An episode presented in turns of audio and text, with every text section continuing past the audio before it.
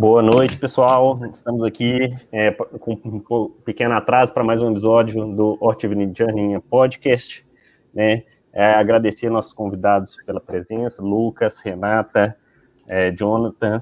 O, esse podcast nosso né, é uma iniciativa de quatro bolsistas aqui da Universidade de, de York desse ano. Eu, a Juliana Bertolucci, a Juliana Leal e o Fernando Jorge. Eu sou o Tomás Moreira, atualmente eu estou em um curso aqui é, de mestrado, um mestrado em Direitos Humanos Aplicados.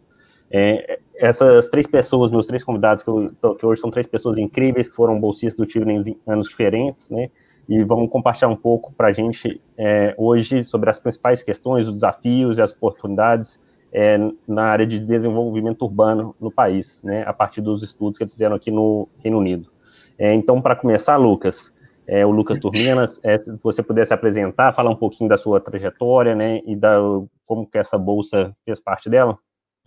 Com certeza, obrigado, Tomás. Bom, primeiro, agradecer o, o convite, acho que é, enfim, realizando um sonho participar de um podcast e tudo mais, então, muito legal, muito obrigado pelo convite. E sempre muito legal, na verdade, poder ouvir um pouquinho é, a experiência dos colegas, parabenizar a iniciativa, acho que né, em tempos de enfim, pandemia, nossas relações pessoais um pouco prejudicadas, essa é uma boa maneira da gente ter um contato com é, outros Chiveners. Muito legal mesmo a iniciativa, então parabéns.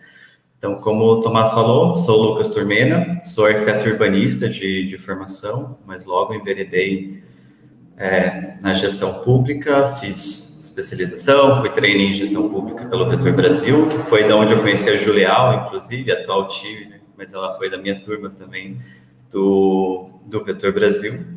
É, e antes de, de entrar no Tivering, eu fui da turma de 2019, 2020, estava até, até aqui contando para a Renata e para o Jonatas, que foi a turma né, que foi é, semi-interrompida aí pelo, é, pelo, pelo Covid. Antes de é, ir para o Reino Unido, eu estava trabalhando em Niterói, é, já com alguns projetos de cidades inteligentes, sustentabilidade e resiliência. E em Londres, eu tive a oportunidade de fazer o mestrado em Meio Ambiente e Desenvolvimento Sustentável, na UCL, é, na University College London, num departamento de PU, Development Planning Unit, que a gente estava até aqui também trocando uma ideia, a Renata parece também fez mestrado lá, um departamento que a gente acabou ficando bastante fã, assim, por uma perspectiva bem progressista, bem voltada para o sul global em relação ao planejamento urbano. Então, isso foi muito legal para trazer a experiência bem concretamente para o que é a nossa realidade é, aqui no Brasil. E atualmente eu trabalho como assessor regional de baixo carbono do ICLEI América do Sul, é, liderando alguns projetos ligados principalmente à transição energética, energias renováveis, eficiência energética em cidades do Brasil, Colômbia e Argentina. Acho que por agora, como apresentação seria isso. Valeu. Muito obrigado, Lucas. Bom, é... Renata, pedi para você também se apresentar, contar um pouquinho sobre você. Certo. É, em primeiro lugar, eu agradeço também a oportunidade de estar aqui compartilhando com essa comunidade Tivening que, enfim, eu sou grata para o resto da minha vida, para o que o Tivening me proporcionou e vem me proporcionando, porque eu sei que isso é realmente para o resto da nossa vida, a gente vai colher frutos. É, então, é um prazer estar aqui compartilhando aí o, o nosso conhecimento. Eu sou a Renata Seabra, também sou é, arquiteta e urbanista de formação e trabalho com urbanismo desde que me formei. É, trabalho para organismos internacionais e para o setor privado. Né? Sou consultora do BID, do Banco Interamericano de Desenvolvimento, há oito anos, já fui consultora do Banco Mundial e também é, presto consultoria para empresas privadas. Atualmente eu estou também prestando consultoria para Quanta Consultoria. Bom, eu trabalho com temas relacionados às cidades sustentáveis, digamos assim, porque é muito amplo, né? Então, tentar resumir em uma em uma pequena, em duas palavras seriam cidades sustentáveis. É, trabalho com temas da América Latina, como o Lucas já ressaltou, o, eu fiz é, o mestrado em, em, Planejamento e Desenvolvimento Urbano na UCL, também no DPU, que é o mesmo departamento do, do curso do, do Lucas, e é, o, o, DPU é completamente focado no sul global, em países de desenvolvimento, então o meu mestrado é, eu senti um equilíbrio muito entre a, a prática e a teoria. É, a, a, o DPU, eu acredito que como um todo, eles fazem a gente pensar diferente, né? É, o que eu é, é sair da, da, mesmice, e isso eu consigo aplicar muito bem nos meus projetos aqui no Brasil. É, bom, trabalho com a América Latina, atualmente sou consultora do BID do Paraguai e no BID Brasil. É, trabalho com temas relacionados a transporte, desenvolvimento urbano, é, desenvolvimento orientado ao transporte e cidades sustentáveis, resumindo. Renato, muito bacana.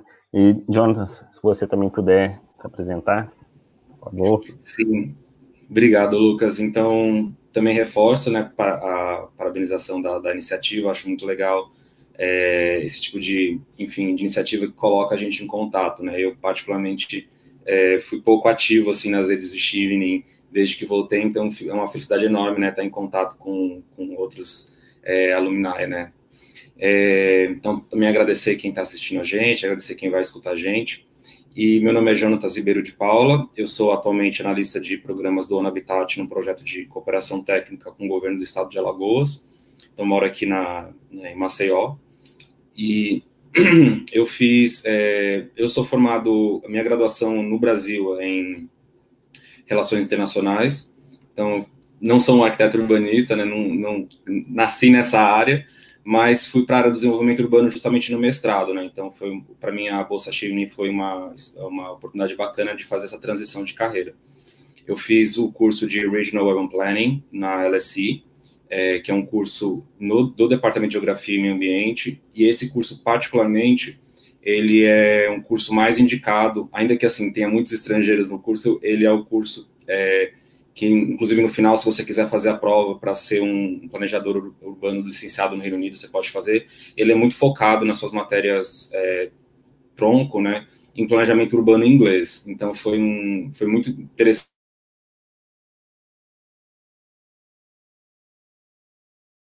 urbano, e, mas eu consigo também combinar algumas coisas, né, com as... Opa.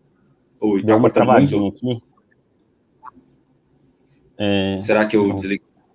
Não, é, agora voltou. Você estava falando né, do tronco do curso, que é muito focado no planejamento urbano inglês, e aí deu uma travadinha. Ah, tá. É, bom, aí nas optativas eu consegui trazer um aspecto mais de desenvolvimento urbano é, do sul global, né? Então, consegui fazer essa casar, né? Saindo da Bolsa do Chivre, então, eu trabalhei no Instituto Polis, eu fui é, é, estagiário também no ONU Habitat no Sri Lanka, teve uma experiência legal lá, e atualmente trabalho, então, no ONU Habitat nessa parte de, nessa cooperação técnica, né, e eu sou o ponto focal para algumas metodologias mais voltadas para a produção de indicadores e de dados urbanos, né, então, aqui eu fui o ponto focal para aplicação da Iniciativa de Prosperidade das Cidades, Estou é, no ponto focal de implementação do Observatório de Políticas Públicas aqui em Alagoas, mais voltado para o tema urbano e territorial. E, e é isso. Muito obrigado, gente. É, bom, então, nesse episódio de hoje, né, a gente vai discutir essas questões do desenvolvimento urbano, várias questões relacionadas, né, o, questão do déficit, déficit habitacional, o, o, desenvolvimento sustentável, é, o saneamento básico, os outros desafios da área. É, e depois, né, mais para o finalzinho do episódio, a gente vai falar também um pouco, né, justamente sobre essa colocação no mercado no retorno da bolsa e tudo, para quem está aqui, quem está pensando em fazer a bolsa, é, fazer curso nessa área, tentar o TIV nessa área, poder é, saber um pouco mais sobre isso. Então, né, começando então no, no, primeiro bloco, a gente vai falar um pouco de habitação.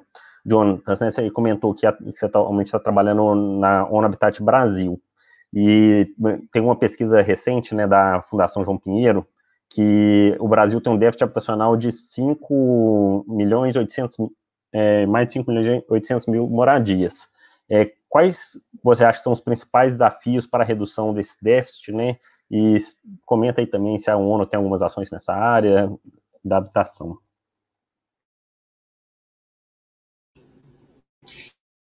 Obrigado pela pergunta, Tomás. Eu fiquei pensando como eu poderia abordar essa questão, porque moradia de fato é um. É... Cortou para vocês? Vocês estão me ouvindo? Tá cortando um pouquinho. Oi, vocês estão me ouvindo? Gente, é, te tá... ouve sim, mas está um pouco cortado, Jonatas. É. E agora sua imagem sumiu aqui pra gente. Você tá ouvindo a gente, Jonatas? E, bom, gente, é, acho que o Jonathan caiu, vamos esperar enquanto ele volta, a gente né, ir falando um pouco mais sobre outros temas, então. É, Lucas, você, né, você comentou que seu mestrado foi em meio ambiente e desenvolvimento sustentável, né? É, como é que tem uma questão que muitas vezes é falada sobre as ocupações urbanas e tudo, que às vezes acontece em áreas de, de proteção ambiental, né, e uma questão sobre é, né, o desenvolvimento social, o desenvolvimento urbano, né, o direito à habitação e o meio ambiente. Você pode comentar um pouco dessa, dessa questão para nós? Com certeza, Tomás. Obrigado também pela, pela pergunta. Eu acho que talvez, ao invés de responder ela diretamente, voltar um pouquinho atrás em alguma das ideias que você comentou nesse, nessa pergunta. Eu acho que até a Renata vai concordar comigo que isso acaba se tornando um vício de DPU, assim, mas inclusive de pensar um pouco, considerar alguns aspectos em relação a essa pergunta. E o primeiro deles é a própria disputa em relação à noção de proteção ambiental, né? De que a gente parte de uma noção de natureza separada de cidade, mesmo de uma noção, um mito de uma natureza intocada, que seria a única digna de ser protegida, de ser preservada, mas acho que a gente tem que para poder responder adequadamente essa pergunta, rever um pouquinho essa ideia e entender que elas não são instâncias separadas, né?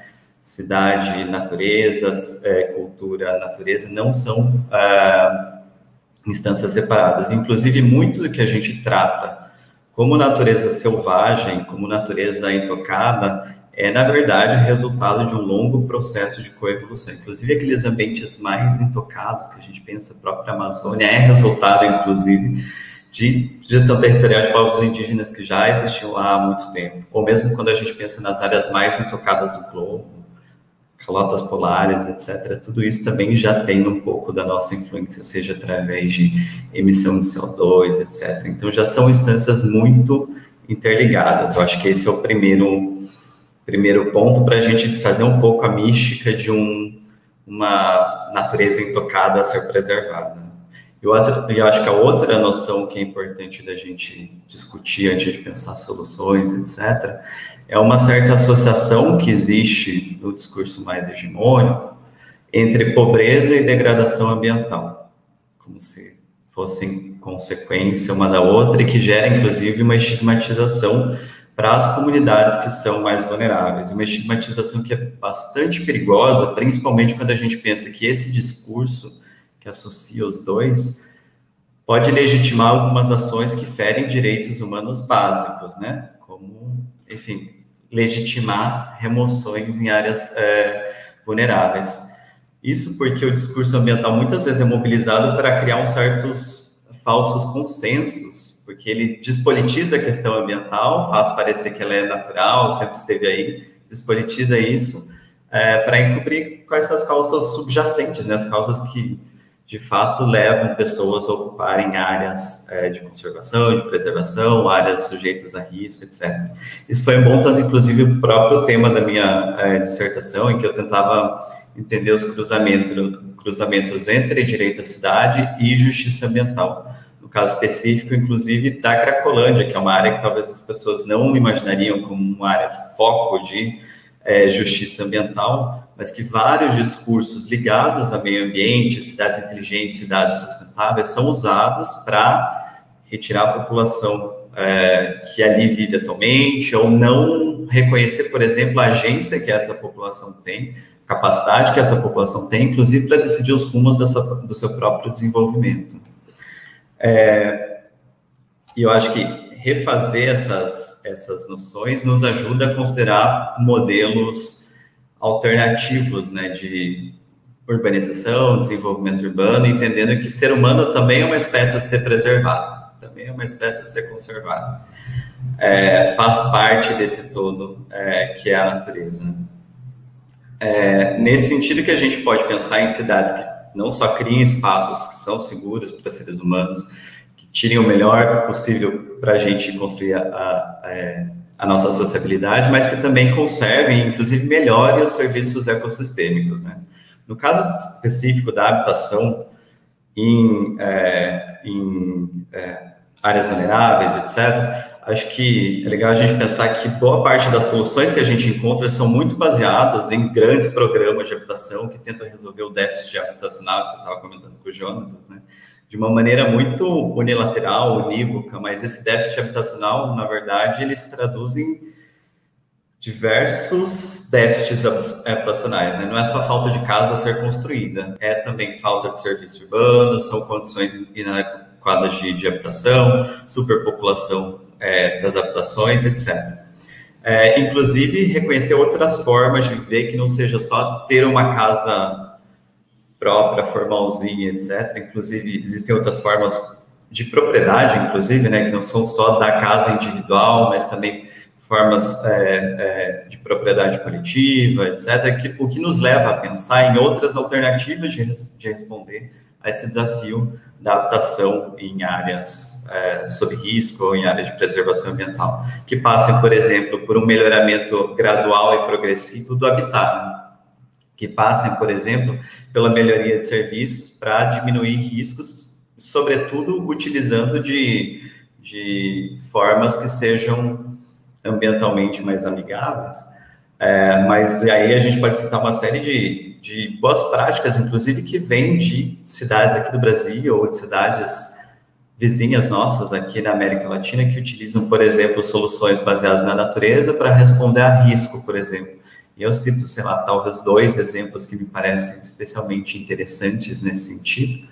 Um deles é de Niterói, cidade que eu comentei que trabalhava anteriormente, que ainda hoje me inspira bastante que é da mobilização de jovens de comunidades vulneráveis para o replantio de árvores e encostas, isso tudo aliado ao programa de redução de risco de desastres, aliado ao programa de resiliência da cidade. Um outro exemplo muito parecido é o exemplo da cidade de Manizales, de Colom, da Colômbia, é, e, e, a, e o programa Guardiãs das Ladeiras, que também mobiliza mulheres das comunidades locais para fazer a proteção das ladeiras a partir de soluções baseadas na natureza, a partir do vínculo com a comunidade, o fortalecimento desses laços da comunidade com, a, com o local mesmo. Né? E isso eu acho que quando a gente passa a olhar um pouco mais para o território, iniciativas que já existem, inclusive passa a descolonizar esse nosso olhar em relação a essas soluções centralizadoras, centralizadas, Acho que isso dá algumas, abre algumas brechas para a gente imaginar outras oportunidades de resolver localmente mesmo, inclusive sem implicar em remoções. É, como, como a gente pode resolver esse déficit habitacional através da melhoria progressiva, gradual do habitat, inclusive com grande parceria da própria comunidade afetada, alvo, da, da interação aí algo com várias aspas, porque ela passa a ser sujeita também, né, da própria, sujeito da própria intervenção. Acho que nesse sentido a gente pode imaginar outros futuros possíveis para as nossas cidades e habitação nessas áreas. Muito obrigado, Lucas. É muito bacana você falou de sua dissertação, né, que você estudou a Cracolândia. Eu trabalhei muito tempo também com população em situação de rua, né, trabalhei quatro anos no, no, no governo do estado de Minas Gerais com essa temática, Aí vou até aproveitar para passar né, a, nossa, a, próxima pergunta para a Renata, depois a gente volta com você, tá, Jonas? Não esqueci. Mas só para pegar esse link, pegar esse gancho, né? Que uma pergunta, Renata, que uma coisa que a gente sempre via muito quando a gente, quando eu atuava lá com a população de rua, que inclusive aumentou muito recentemente, né? A contagem de 2014 do IPE era de 100 mil e é, em 2020 foi de 200 mil. Então, 200 por pessoas, né, em situação de rua aí no, pelo país, um número altíssimo, maior do que a grande maioria das cidades do país, né, se você for fazer essa comparação. E umas vezes, né, as prefeituras acabam tentando, né, solucionar o problema com o que a gente chama de arquitetura hostil, né, coloca pedra debaixo de viaduto, coloca, né, mecanismos para tentar expulsar essa população, né, fazer os espaços públicos menos acessíveis. É, e, por outro lado, né, a, a, própria população em situação de rua, ela também tem uma demanda, né, que ela, ela fala, ah, muitas vezes eu não consigo beber água direito, né, porque é, o, eu vou ali pedir um copo d'água, o cara já, várias pessoas passaram pedindo no mesmo dia, ou senão, né, às vezes o dono do comércio fala que vou espantar os clientes, então, né, tem dificuldade de beber água, não tem é, banheiro também, né, precisa utilizar o banheiro, né, mas não tem onde utilizar, então tem essas demandas também da população de rua, né, relacionadas aí também com o crescimento e desenvolvimento da cidade. É, aí, Renato, você podia falar um pouco para a gente sobre como né, tentar incorporar a população em situação de rua, né, numa perspectiva de garantia dos direitos no planejamento urbano? Certo, Tomás. É, sim, essa pergunta é bastante pertinente, ainda mais no momento que a gente está vivendo agora, que está, por conta da crise, da pandemia, está aumentando consideravelmente essa população em, em situação de rua. É, e essa é, arquitetura hostil, é, assim, não é a forma de tratar pessoas, né? Eles são pessoas, elas têm sentimento, elas têm família, elas têm sonhos, elas têm, é, elas não queriam estar ali, né? Então, não é, é. Eu até comparo, assim, fiz uma comparação aqui, essa arquitetura hostil, no momento que você coloca pedras debaixo de viaduto, é como se fosse aqueles espetos que você coloca para a pomba não pousar, né? Então, assim, é bem diferente você espantar a pomba desse jeito e espantar pessoas, né? É uma coisa horrorosa que, enfim, é, já estou vendo alguns movimentos contra, isso já já já está mudando é, um pouco. É, e aí, Tomás, eu vou assim dividir em medidas é, paliativas, né? Que, que, é muito importante ter, como você disse, então, por exemplo, ter banheiros públicos para as pessoas poderem tomar banho, poderem é, fazer suas necessidades, restaurantes comunitários que você é, né, fornece comida gratuita para essas pessoas, porque elas precisam se alimentar, é, abrigos ou essas, esses centros especializados para receber população de rua. Só que isso, para mim, são medidas paliativas que não vão resolver a causa, né? E as causas das pessoas estarem na, nas ruas são diversas. É bastante complexo esse problema. É, não existe uma causa única, cada pessoa tem uma causa diferente. E o que eu vejo na, no âmbito do planejamento urbano, né, como que a gente vai resolver isso? Programas habitacionais, né? É, o Jonas depois vai detalhar mais essa questão habitacional. Eu vou focar mais no, nos programas habitacionais, que so, seriam as soluções é, desse problema, que atualmente o maior programa é o Casa Verde e Amarela, que era o antigo Minha Casa Minha Vida, né?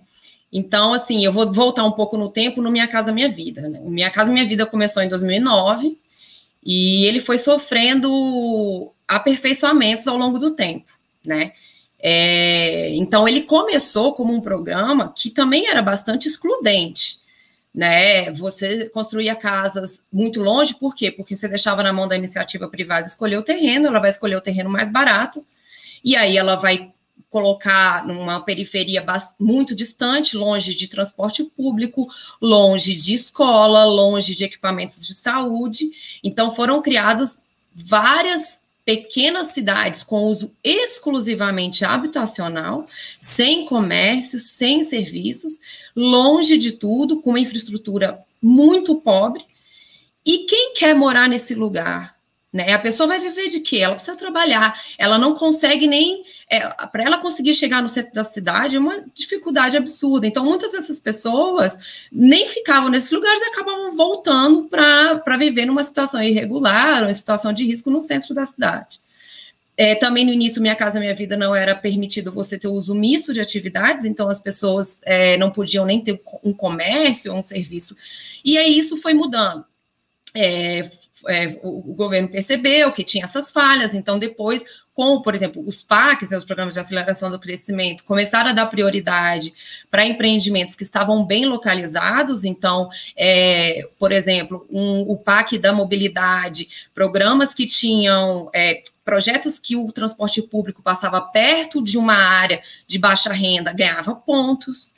É, também foi permitido o uso misto de atividades, então a pessoa ela podia ter o salão de beleza dela, a mulher podia ter um salão de beleza na debaixo da casa dela ou na sala da casa, tudo isso melhora muito, né? A, pessoa não precisa se deslocar, ela consegue fornecer um serviço para a própria comunidade, ela consegue gerar renda e ela consegue, por exemplo, no caso da mulher, ficar ali junto com a família, cuidando dos filhos, ao mesmo tempo trabalhando. E isso é um impacto muito grande.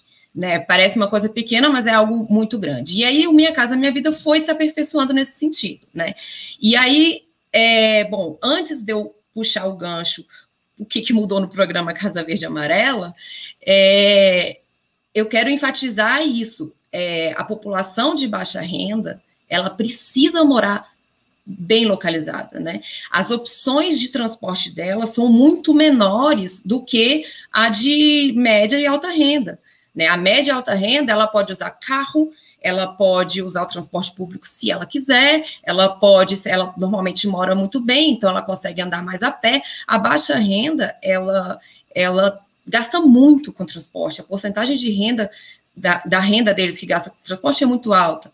O déficit habitacional, a maior causa do déficit habitacional é ônus excessivo com aluguel. Então, além deles gastarem muito com aluguel, gastam muito com transporte. Então, quando você traz essa baixa renda para o centro da cidade, para onde tem infraestrutura, para onde tem serviços, é, você melhora a cidade como um todo, né? Porque é, essas pessoas elas conseguem usufruir, é, sobra é, parte da renda delas para elas consumirem. E isso movimenta a economia. Elas não vão gastar simplesmente com transporte e com aluguel e não sobra para mais nada. E depende de governo para poder se alimentar, por exemplo. Então, é, essas mudanças, esses programas habitacionais são muito importantes. É, depois eu falo mais em outra, outra oportunidade sobre essas questões de, de, de a importância de localizar a baixa renda nas boas localizações. Quando veio o, o, o, novo programa, Casa Verde e Amarela, eles, é, o programa, o Minha Casa Minha Vida sofreu uma modificação muito grande, que foi a faixa 1, que é a faixa mais subsidiada, que antes no Minha Casa Minha Vida era 90% é, é, de subsídio, e não é, a pessoa pe podia pegar um empréstimo com, com juros zero, e pagava uma, uma, uma parcela de no máximo 270 reais. Ou seja, a pessoa tinha que ter 270 reais para pagar por mês. Essa, voltando à população é, em situação de rua, eles não têm, não devem ter nem os 270 reais para se inserir no, no faixão do Minha Casa Minha Vida.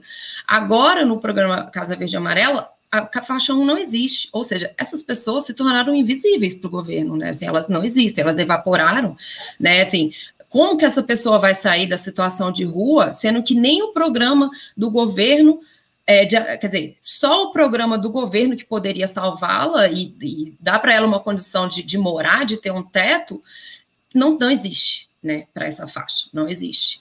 É, então, é, o programa teve algumas, algumas mudanças positivas, na minha opinião, que é, por exemplo, é, ele faz uma diferenciação de taxa de juros para o norte e nordeste, é mais baixa. É, ele inclui, inclui, regularização fundiária, que também é muito importante, que não é só construir novas habitações, né? Existem pessoas que já estão ali, como até o Lucas já enfatizou essa questão, que elas podem permanecer ali. Então, a regularização fundiária é muito importante. É, melhorias habitacionais também. Então, você precisa construir uma nova casa, você melhora a sua casa. E aí, isso foram, foram tá incluso agora no, no Casa Verde Amarela. Porém, existe aí um, um, público da faixa 1, que é até, antes era até R$ 1.800, agora é, sumiu, é, que, tá, que, o, que o governo está fazendo vista grossa, assim, como se essas pessoas não existissem, né? E assim a gente não vai conseguir resolver o problema dessas pessoas. É isso. É, muito obrigado, Renata. Realmente, né? É, essa faixa principal, né, que já era difícil para a população acessar, agora sem ela, com certeza impossível. Bom, é, Jonas, então, né, passar, voltar para vocês, né, você estava falando, tinha começado a falar sobre a questão do, é, dos desafios para redução do, do déficit habitacional e um pouco das ações da ONU nessa área. Sim, pedir desculpas para vocês, mas a minha internet não está colaborando. Vocês conhecem aqui um cantinho novo da minha casa. É, eu acho que eu dei sorte até, porque acho que a fala da Renata e do Lucas já conseguem ilustrar algumas coisas que eu vou falar, então acho que já me adianta um pouco a vida. É, eu queria começar, o que eu estava dizendo antes é que moradia é um universo, né? Então, é, quando a gente fala de déficit habitacional, a gente fala de uma coisa muito específica, e eu acho que é importante a gente sempre recuperar o contexto, né, do, do que é moradia e do que é moradia adequada. É, moradia adequada não é quatro paredes e um teto. Isso é um conceito que tem se desenvolvido ao longo de muitas décadas, é, está nos marcos legais brasileiros e internacionais. Moradia adequada é calçada adequada, é escola perto de casa, é oportunidade de trabalho, é lazer, é cinema, é você dar para a população, você permitir que a população, no, no, local onde ela mora, ela consiga usufruir dos benefícios da urbanização.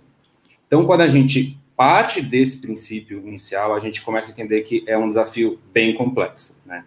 É, e aí eu também ressalto que moradia adequada, ela precisa ser é, abordada a partir de uma perspectiva de direitos humanos.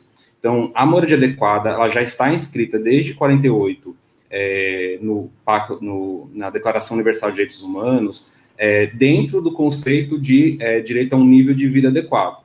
E depois esse, esse conceito de moradia adequada, ele vai sendo confirmado em uma série de outros pactos internacionais que vão desenvolvendo essa noção.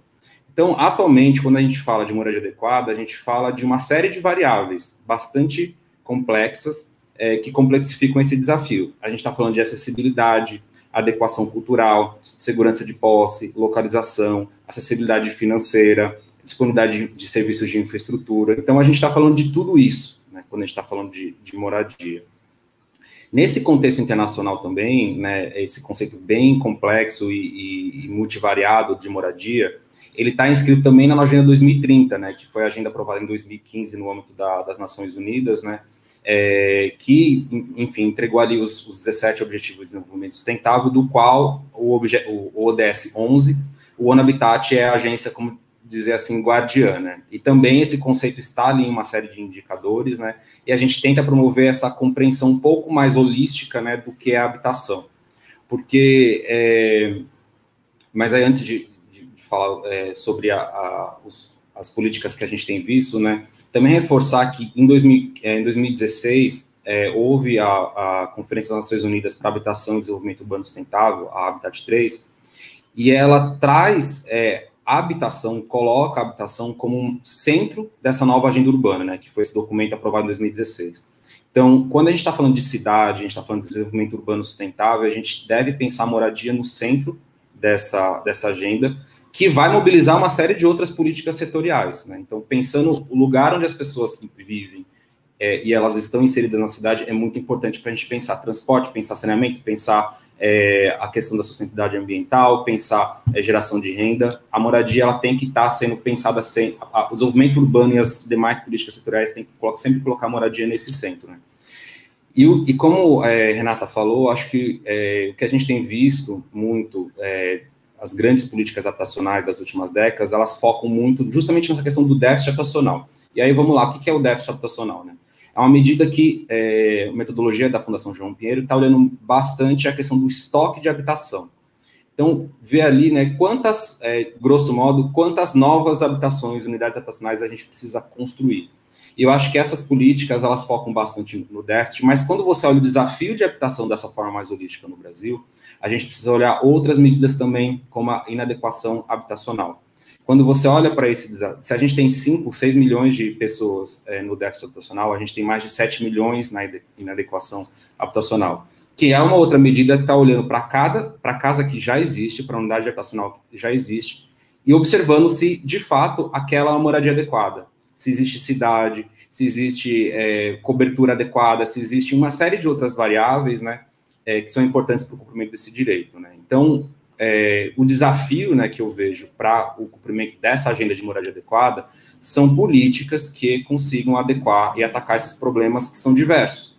Então, você tem um espaço para grandes é, é, programas habitacionais, você tem espaço para isso. Mas você também tem que ter espaços para programas de regularização é, fundiária, de é, urbanização é, integral dos assentamentos precários, financiamento, melhoria habitacional, e eu acho que o grande desafio é que a gente consiga integrar todas as esferas de governo, os municípios, os planos municipais de habitação, estaduais, é, políticas nacionais, é, e também os planos setoriais de saneamento, de transporte, como a gente consegue integrar isso para que a gente consiga é, atacar essas diversas variáveis que, é, que compõem esse, essas medidas. Né? Então, se você olha o déficit habitacional, ele é mais grave em algumas regiões do país, inadequação em outras regiões do país. Se você olha municípios de diferentes tamanhos, você vai ter desafios diferentes. São Paulo e um município como Maceió, um município como Arapiraca, aqui no sertão alagoano. Então, eu acho que o desafio é que a legislação dê vazão, né, possibil inúmeras possibilidades de arranjos de resolver esse problema. E aí, por fim, para falar um pouquinho sobre o, o que a ONU está fazendo, especificamente no projeto onde eu trabalho, a gente tem uma parceria com o Conselho de Habitação, é, de Arquitetura e Urbanismo, CAL, é, local, que tem uma previsão legal que é, direciona parte dos, do, do, do, orçamento deles para projetos de assistência técnica para moradia de é, para habitação de interesse social.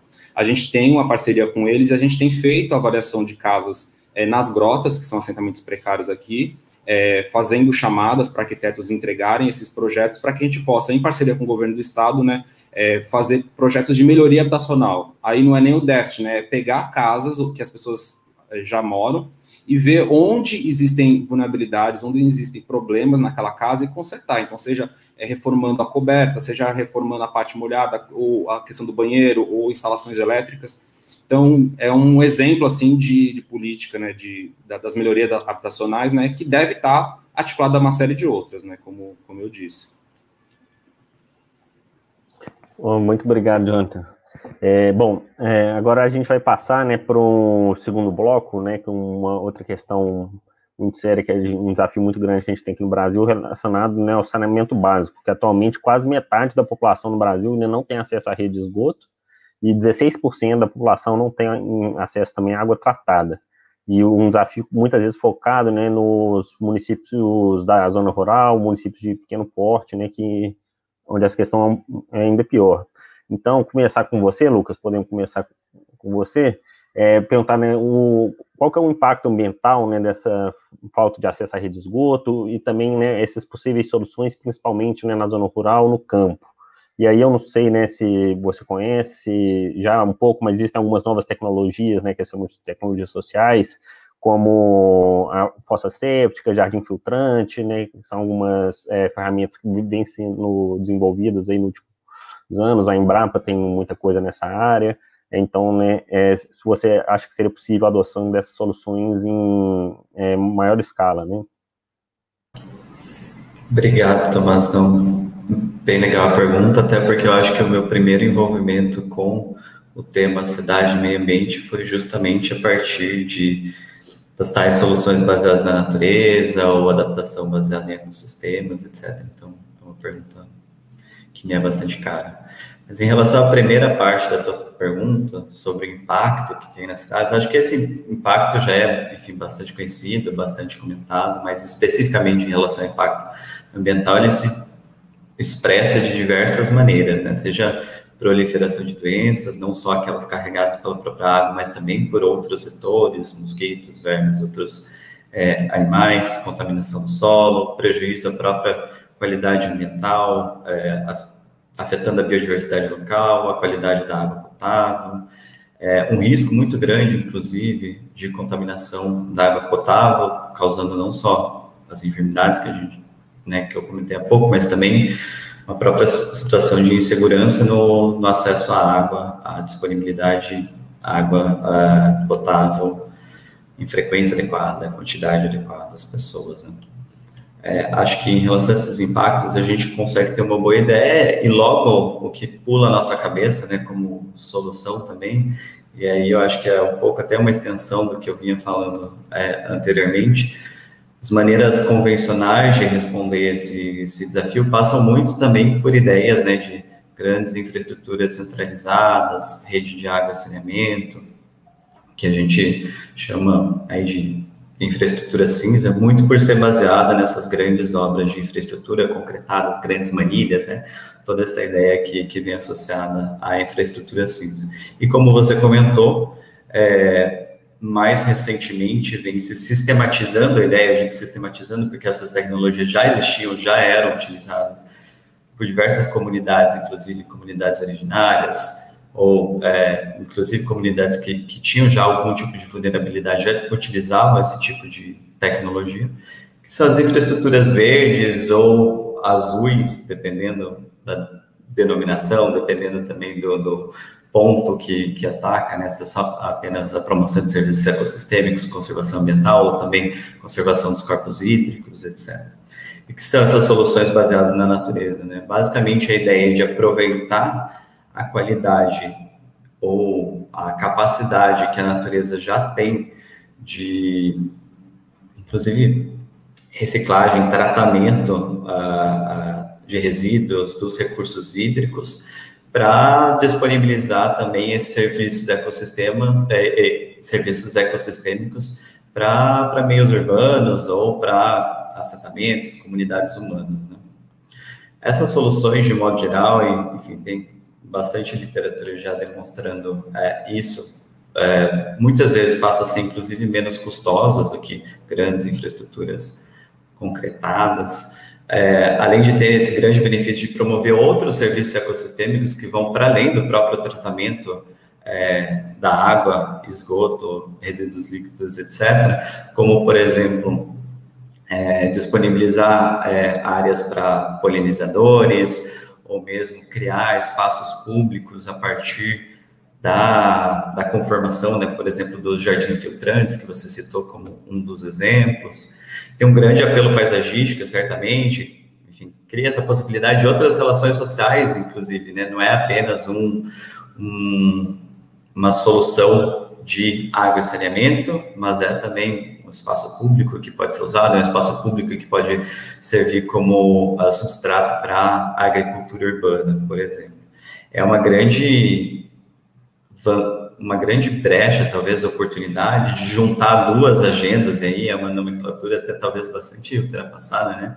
Duas agendas, né, que eram tratadas de maneiras bastante distintas. A agenda marrom, essa agenda da poluição urbana, do, enfim, do saneamento, é, poluição de modo geral, e a agenda verde da conservação, da promoção de serviços ecossistêmicos, através de uma única solução integrada, através de uma aproximação mais sistêmica dessas duas agendas, não encarando como ah, é, políticas setoriais diferentes, né, uma de meio ambiente, outra de, de água e saneamento.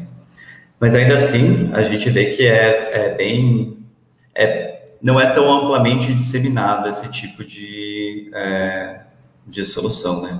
Até porque cabe aqui a gente fazer também, tipo, desfazer algumas noções que a gente tem em relação a essa, essas soluções possíveis para água e saneamento comentei anteriormente essa, é, essa oposição entre centralizado e distribuído, centralizado e descentralizado. Acho que isso vale bastante para o caso específico desse tipo de tecnologia, desse tipo de, de solução, né? porque a gente encontra, a partir das soluções baseadas na natureza, soluções que são multiescalares, não são apenas a grande infraestrutura que vai dar conta da, da cidade como um todo, mas às vezes são é, pequenos elementos que compõem uma rede de, de infraestrutura verde para dar conta dos vários desafios do meio urbano, né? Não uma rede centralizada. É, até porque a rede centralizada não necessariamente ela é benéfica, né? A gente encontra vários desafios com as nossas redes centralizadas de água e saneamento, por exemplo, grandes volumes de água com uma alta velocidade de escoamento, causam, inclusive, enchentes, né, a jusante, onde elas desembocam, justamente pelo grande volume de água que, que encaminha. É, e a gente pode conceber essa infraestrutura de outra maneira, né, descentralizado, ou, por exemplo, através da multifuncionalidade dessas, é, dessas infraestruturas, não só servindo ao saneamento, como eu falei anteriormente, mas também é, é criando espaços públicos, criando oportunidade de é, polinização, é, que é um grande problema, inclusive, que afeta a biodiversidade. É, e desfazendo algumas é, dessas, dessas noções. Né? Então, em relação à tua pergunta, eu acho que não se trata exatamente de escalar ou de pensar em larga escala essa solução, mas de como a gente pode replicar, né? E aí é, é uma distinção que eu realmente considero bem relevante, porque nos impõe desafios, né? Replicar nos impõe, e aí eu vou talvez enumerar três desafios que eu considero centrais. O primeiro deles é a própria criação de capacidade e o entendimento do que seriam e como funcionariam essas, é, essas outras tecnologias, essas outras soluções. Nas prefeituras Brasil afora, a gente ainda tem grande desconhecimento em relação a esse tipo de solução, tem um desafio concreto de construção é, de capacidade em relação a isso. Outro desafio é financiamento. É, financiar esse tipo de solução ainda encontra alguns percalços, é, principalmente pensando em instituições financeiras que oferecem crédito, por exemplo, a prefeituras, elas não necessariamente vão oferecer crédito para esse tipo de solução. Eu acho que, é, como desafio para a nossa área, para os profissionais trabalhando nessa área, eu acho que é importante, inclusive, reunir as evidências que demonstram uh, a, a função uh, e a eficácia desse tipo de, de solução. E como um terceiro desafio, eu destacaria o envolvimento dos diversos atores, porque, como eu falei anteriormente, não é uma solução setorial de uma única, uma única secretaria e nem mesmo só do governo, né? É, várias dessas tecnologias elas vêm associadas justamente à apropriação por parte da comunidade é, onde está sendo é, implementado, até mesmo porque isso garante um melhor funcionamento dessas dessas tecnologias, sejam jardins filtrantes, alagados construídos, biovaletas, etc., todos eles dependem também de uma relação, um entendimento muito direto da comunidade sobre como funcionam é, essas infraestruturas. Até para garantir o, a, sua, a sua manutenção, e aí eu trabalhei um tanto com políticas de cidades inteligentes, e não tem sensor melhor nas nossas cidades do que as próprias pessoas, assim. Então, a melhor maneira de entender se está funcionando e como ah, é, consertar, inclusive, como resolver os problemas encontrados com esse tipo de solução, que é muito mais complexo, não é tão previsível, já que se trata, inclusive, de organismos vivos, é justamente a partir da relação com a própria comunidade que faz uso e é afetada pela, por essa infraestrutura. Muito obrigado, Lucas. Bom, é, e ainda sobre essa questão do saneamento, né, a gente teve uma mudança né, significativa na legislação brasileira ano passado, né, que foi a aprovação o novo marco do regulatório de saneamento no país, né, que é, algumas pessoas falaram, né, que quem estava defendendo a proposta, né, que ia permitir um aumento do investimento da iniciativa privada, enquanto tinham vários críticos à proposta, falando que levaria a um, uma certa, certa forma, uma privatização da água, é, poderia levar a perda de qualidade do serviço, encarecimento, é, citaram aí também alguns países que já é, estavam fazendo um processo contrário, né, de estatização de serviço ao invés de privatização.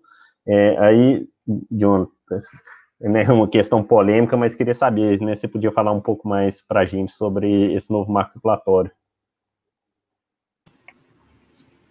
Obrigado pela pergunta, Tomás. É, não sei se eu vou conseguir resolver a polêmica aqui, mas é, eu queria a primeira coisa abordar esse tema do saneamento, é, retomando a minha resposta anterior.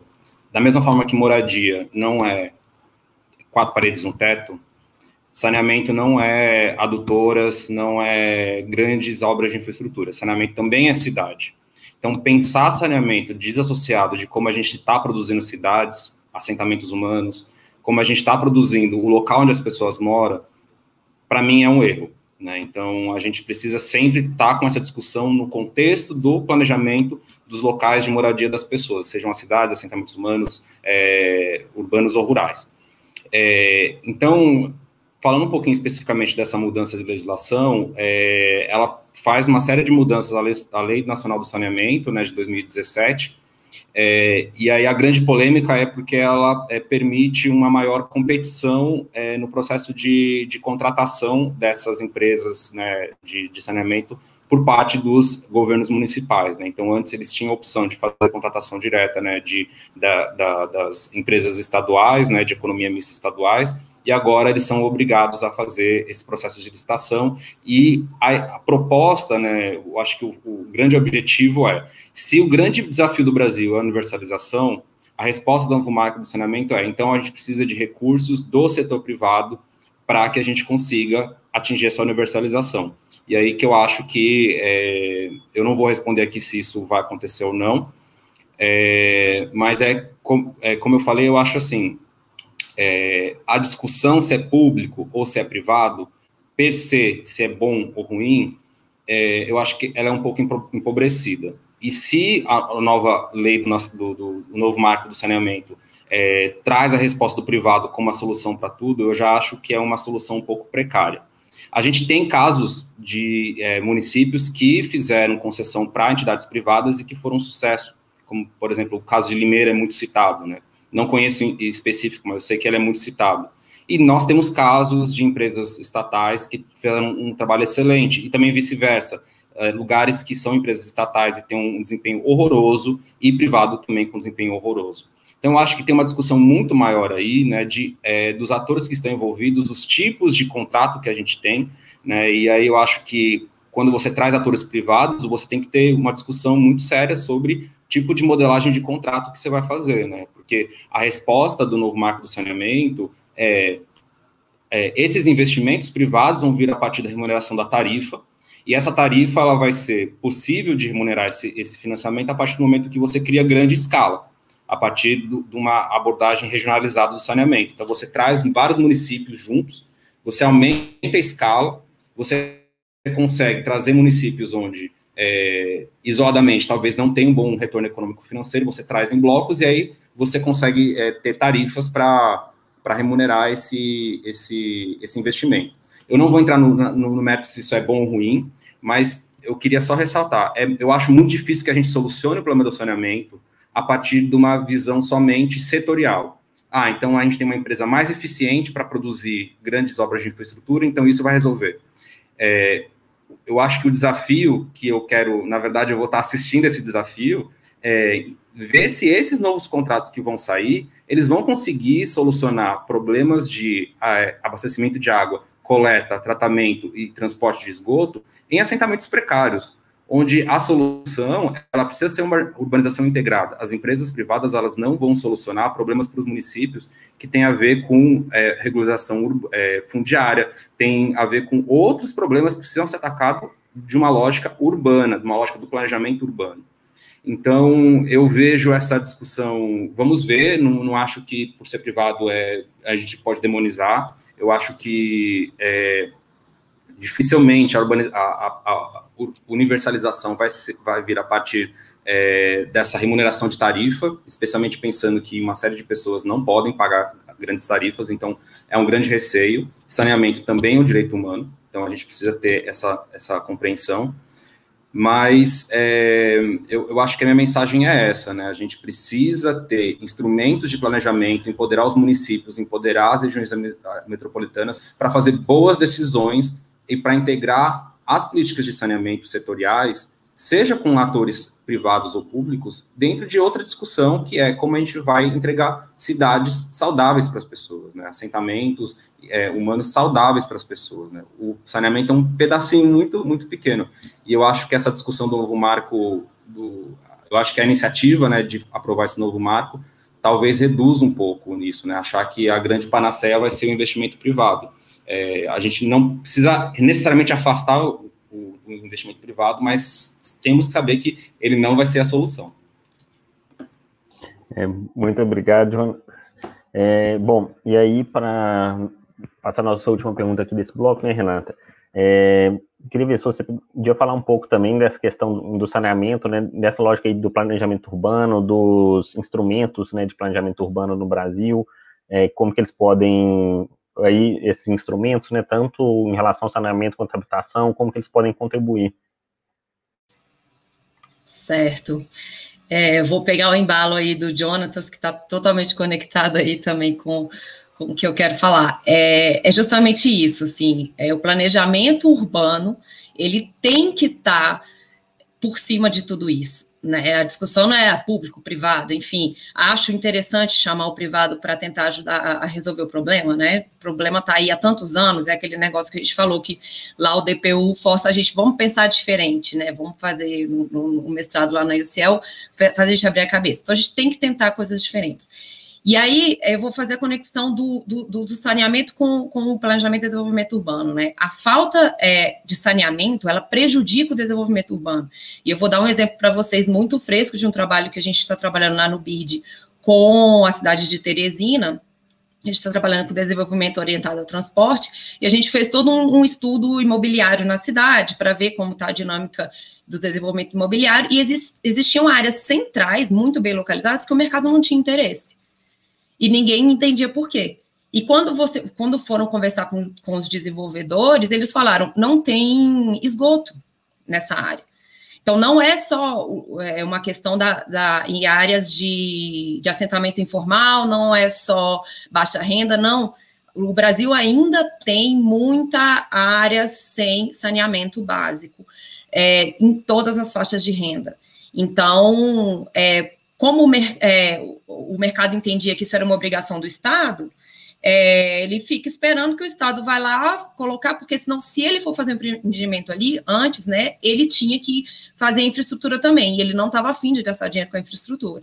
E aí vem a intervenção do governo, que eu acho que o governo tem, o, o papel do governo é muito importante nessas questões, porque tem coisas que, se você deixa só para o mercado decidir, ele não vai fazer. Ele não vai fazer, ele quer o menor custo e o maior lucro, né?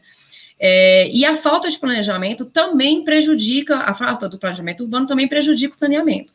Então, um instrumento muito importante é o plano diretor de ordenamento territorial, é, o, o, plano municipal de saneamento básico e fazer com que isso se cumpra. Por quê? Por que, que existe tanto assentamento, tanta, tanto loteamento sem saneamento? Porque a cidade ela vai acontecendo, ela vai se espalhando e você não tem um aproveitamento da infraestrutura é, instalada.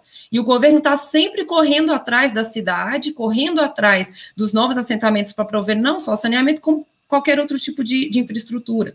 Então, quando você tem é, um planejamento urbano e que o governo faz essa fiscalização e consegue fazer esse controle, e aí vem um tema que eu trabalho muito, que é que eu, eu tenho trabalhado com o BID, que é o desenvolvimento orientado ao transporte, e, inclusive, a gente lançou um livro no mês passado, que é justamente sobre isso, recomendações para os municípios brasileiros. Está disponível para baixar o PDF no site do BID, na área de publicações, para quem tiver interesse.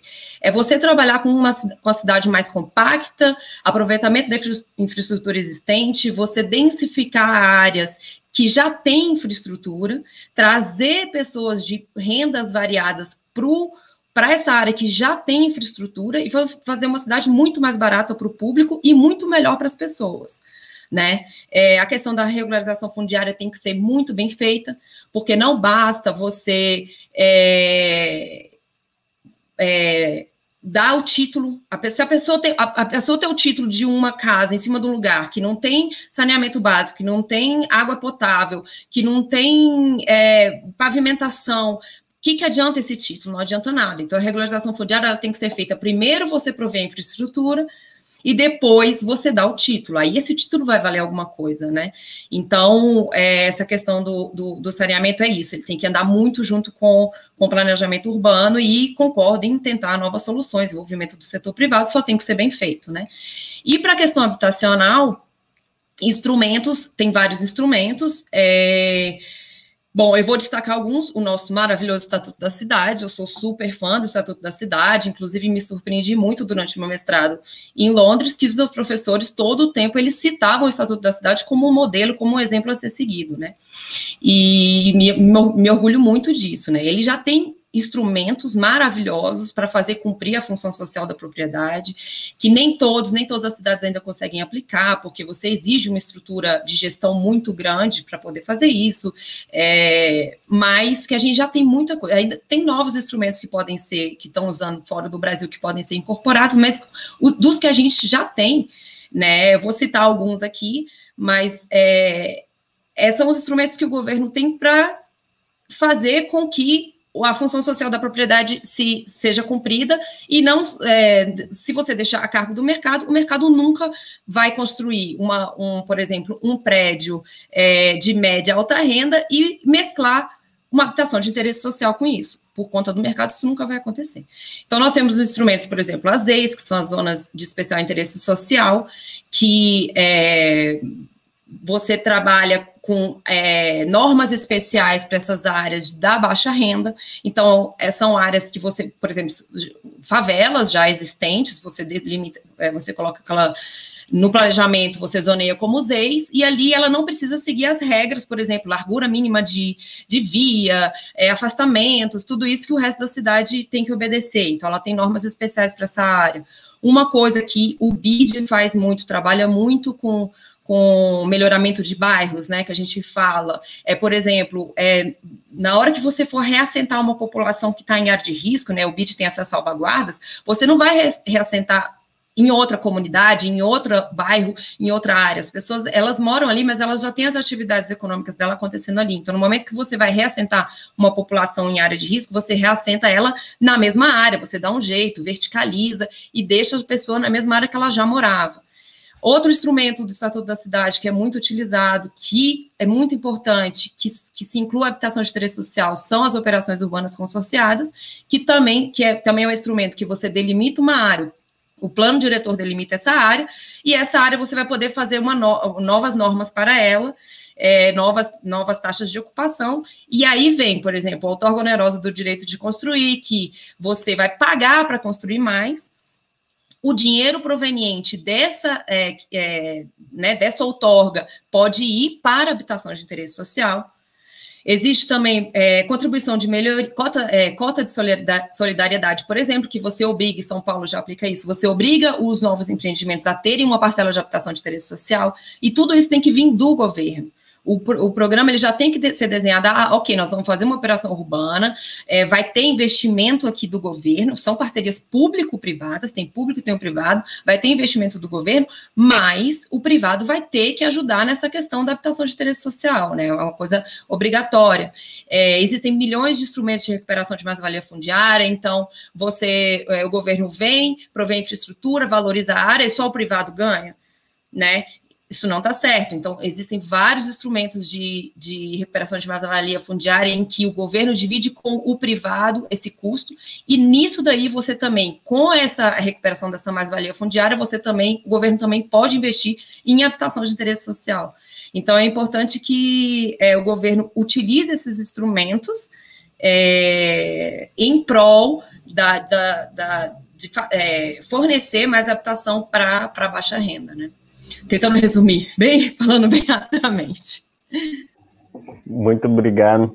Bom, gente, a gente está chegando ao final aqui, né, do, do, nosso episódio, e aí, antes de, né, da gente encerrar, eu queria cada um falasse um pouquinho, né, é, duas coisas, né, um, falar um pouco sobre, é, se tiver algum exemplo de como essa experiência do Tivnin é, contribuiu, ou também não contribuiu, né, se for o caso, se não tiver também, né, claro, pode falar, é, para a carreira, né, para o retorno para o Brasil, é, falar um pouco sobre as oportunidades é, também para quem estuda nesse campo, né, setor privado, consultoria, setor público, organ, é, terceiro setor, né, organizações sociais, organizações internacionais, é, se cada um puder falar um pouquinho sobre a área e dar um conselho para também quem estiver tentando pensar, estudar essa área pelo TIVNI. Bom, quem quer começar? Renata, você pode começar? Posso. É, bom, o Tiveni mudou positivamente a minha vida, sem dúvida nenhuma. É, eu sou uma antes e outra depois.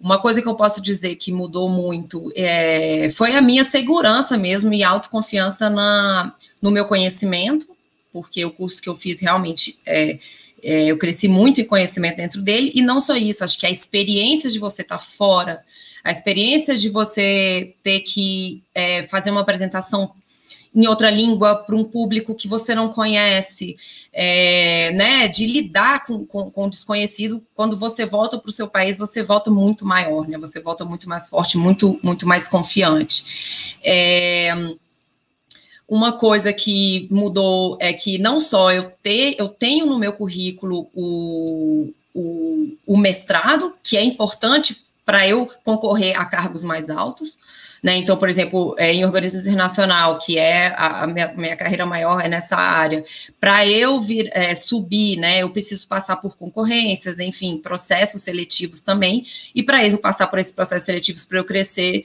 dentro do, do, do organismo internacional, eu preciso ter o um mestrado e eu tenho agora muito mais confiança de concorrer a um cargo desse. É, uma, uma dica que eu dou para quem vai trabalhar nessa área de desenvolvimento urbano é, é se sua área de atuação é o Brasil, é importante que você saiba escolher bem o seu curso para você estudar. É, o Jonathan teve a experiência de estudar, no, ele pode, depois pode falar melhor, é, mais voltado para o desenvolvimento urbano em inglês, né? E, e é bastante diferente do que a gente trabalha aqui na América Latina, por exemplo. Então, na hora de escolher o seu curso, tente escolher um curso que vai ter aprendizado para você aplicar na sua, na, aqui no Brasil, ou na América Latina que seja, é, e caso você caia em um curso que seja muito focado em outro tipo de legislação, ou que seja outro tipo de instrumento que não seja utilizado aqui no Brasil, que você tenta fazer trabalhos é, aplicados no Brasil, sua tese aplicada no Brasil, para quando você voltar você conseguir aplicar seus conhecimentos. Muito obrigado, Renata. É, Jonatas, é, bom, a minha experiência, como da mesma forma que Renata, assim, foi um Jonatas antes e um Jonatas depois do Chivre.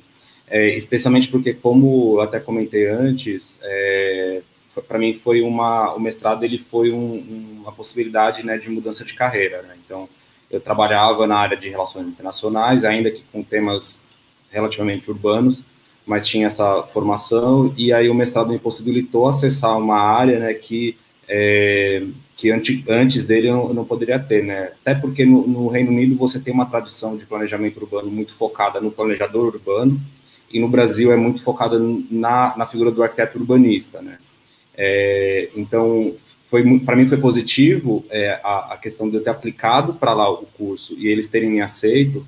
É, de repente no Brasil eu não conseguiria fazer isso, né? Porque é uma área ainda muito voltada, né, para os arquitetos e urbanistas, né? E, e, lá a gente tinha formações de diversas é, pessoas de diversas é, formações e então a minha application ela foi teve êxito, né? Porque de fato eles tentam puxar pessoas de diversas áreas para o mestrado, né? Então achei isso positivo porque ele me deu essa possibilidade, né, de, de mudar de carreira, né? É, e aí eu concordo com o Renato, a gente tem que ter um pouco de cuidado na hora de, de fazer isso, porque isso pode ser um duplo trabalho. Se você vai escolher um curso voltado ao planejamento inglês, o que eu tentei fazer era sempre é, metade do meu curso era muito focado no planejamento é, inglês e o restante, como eram optativas, eu conseguia trabalhar é, temas mais voltados para o desenvolvimento para o sul global. Mas se você está trabalhando com planejamento urbano inglês, eu acho que é, um, é uma coisa boa e uma coisa ruim. Se você tiver a disciplina de sempre tentar trazer para a sua realidade e entender como é feito no Brasil, você pode fazer trabalhos comparativos muito interessantes. A minha própria dissertação é, foi, assim, não só a dissertação, mas minha experiência lá foi interessante, porque eu estava estudando, eu decidi estudar a aplicação de um instrumento de censo da cidade, que é alguns instrumentos né, de promoção da é, é função social da propriedade, o IP, é, IPTU progressivo, é, o PEU, que é a desapropriação, é, sanção, alguns instrumentos que estavam sendo aplicados em São Paulo, então eu estudei isso na minha dissertação, e ao mesmo tempo eu consegui um estágio lá no, no Reino Unido, numa, é, numa, numa charity, né, numa ONG, que trabalhava justamente com o tema dos imóveis vazios na Inglaterra. Então eu conseguia ter esse diálogo, sabe, de entender o problema dos imóveis vazios no Reino Unido, que é muito diferente do Brasil, mas como o Brasil estava assim, anos luz à frente com os instrumentos legais para tentar tratar esse problema. Então eu voltei com essa bagagem, né, mais comparativa, mas é de fato um esforço muito grande, né? É, de você estar tá sempre focado com um pé lá e um pé aqui, né? O professor te ensina uma coisa e você tem que buscar por si só, né? Mas como é que é isso no Brasil, né? Eu acho que é um, bem enriquecedor. E aí um conselho final é, se você está estudando desenvolvimento urbano no UK, né, levar isso em consideração, mas assim, já está fazendo certo, é uma coisa muito bacana de fazer, seja com ponto de vista mais inglês ou desenvolvimento. Mas se você não está estudando desenvolvimento urbano, é, você está estudando direitos humanos, está estudando é, migrações, está estudando gênero, tente sempre trazer o aspecto urbano para o seu, pro seu problema, né?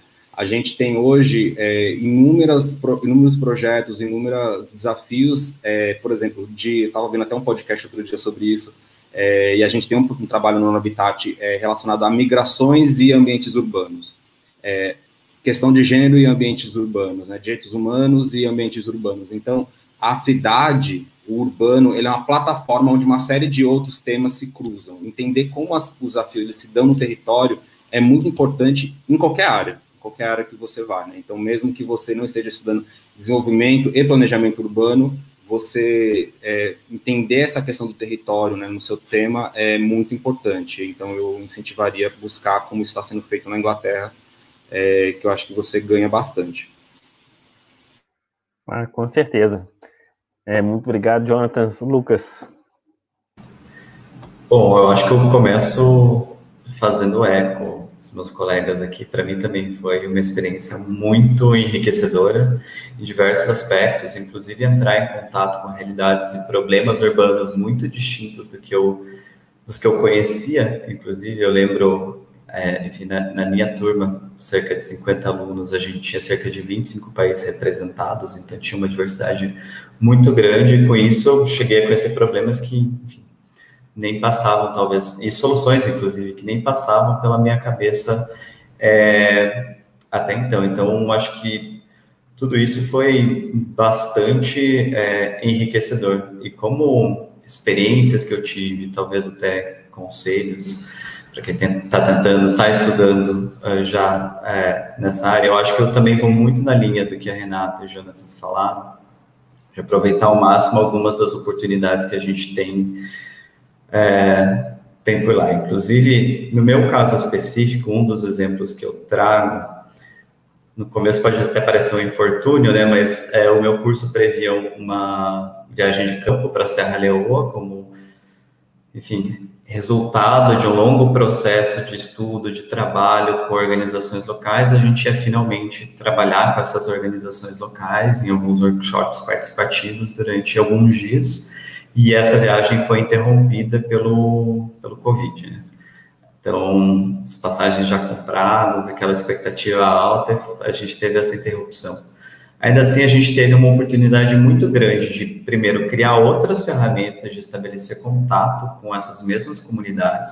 Para isso, isso foi muito gratificante, desde conseguir falar com líder comunitário de assentamentos informais de Freetown, capital, a capital da Serra Leoa, por WhatsApp, chamada de WhatsApp. Isso para mim foi assim, foi de fato uma maneira de engajar e conseguir levantar informações localmente, conseguir a gente conseguiu fazer pesquisas com moradores locais sobre, enfim, segurança da posta-terra nessa nesses assentamentos de uma maneira remota é, enfim, a gente aproveitou da melhor maneira possível os instrumentos que a gente tinha. Eu acho que isso construiu muitas habilidades, inclusive, que acabaram sendo muito valiosas para esse período que veio logo em seguida, né?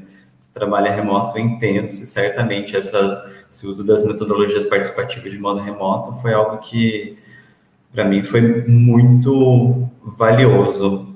É, além disso, acho que uma outra, um outro conselho muito na, na ideia que a Renata já estava falando, assim, de estudar localmente, aproveitar a oportunidade para estudar localmente, eu também tive a oportunidade de entrar num fellowship para desenvolver a minha dissertação com apoio de organizações que trabalham na realidade concreta. Assim. Então, o apoio foi da Habitat International Coalition, junto com o Instituto Polis, aqui no Brasil o Jonatas até comentou, chegou a trabalhar com o Instituto Polis, trabalhei também com eles ao longo da dissertação, e foi uma oportunidade muito legal de aterrar mesmo, de aterrissar todo esse conhecimento em uma realidade muito concreta, para ver o quanto daquilo fazia sentido, o quanto da literatura que a gente tanto aproveitou durante um ano fazia sentido. E aí, como conselho final mesmo, é a gente entra em contato com realidades muito distintas, acadêmicos incríveis, mas um olhar para que a gente sempre tenha um olhar muito atento, um ouvido muito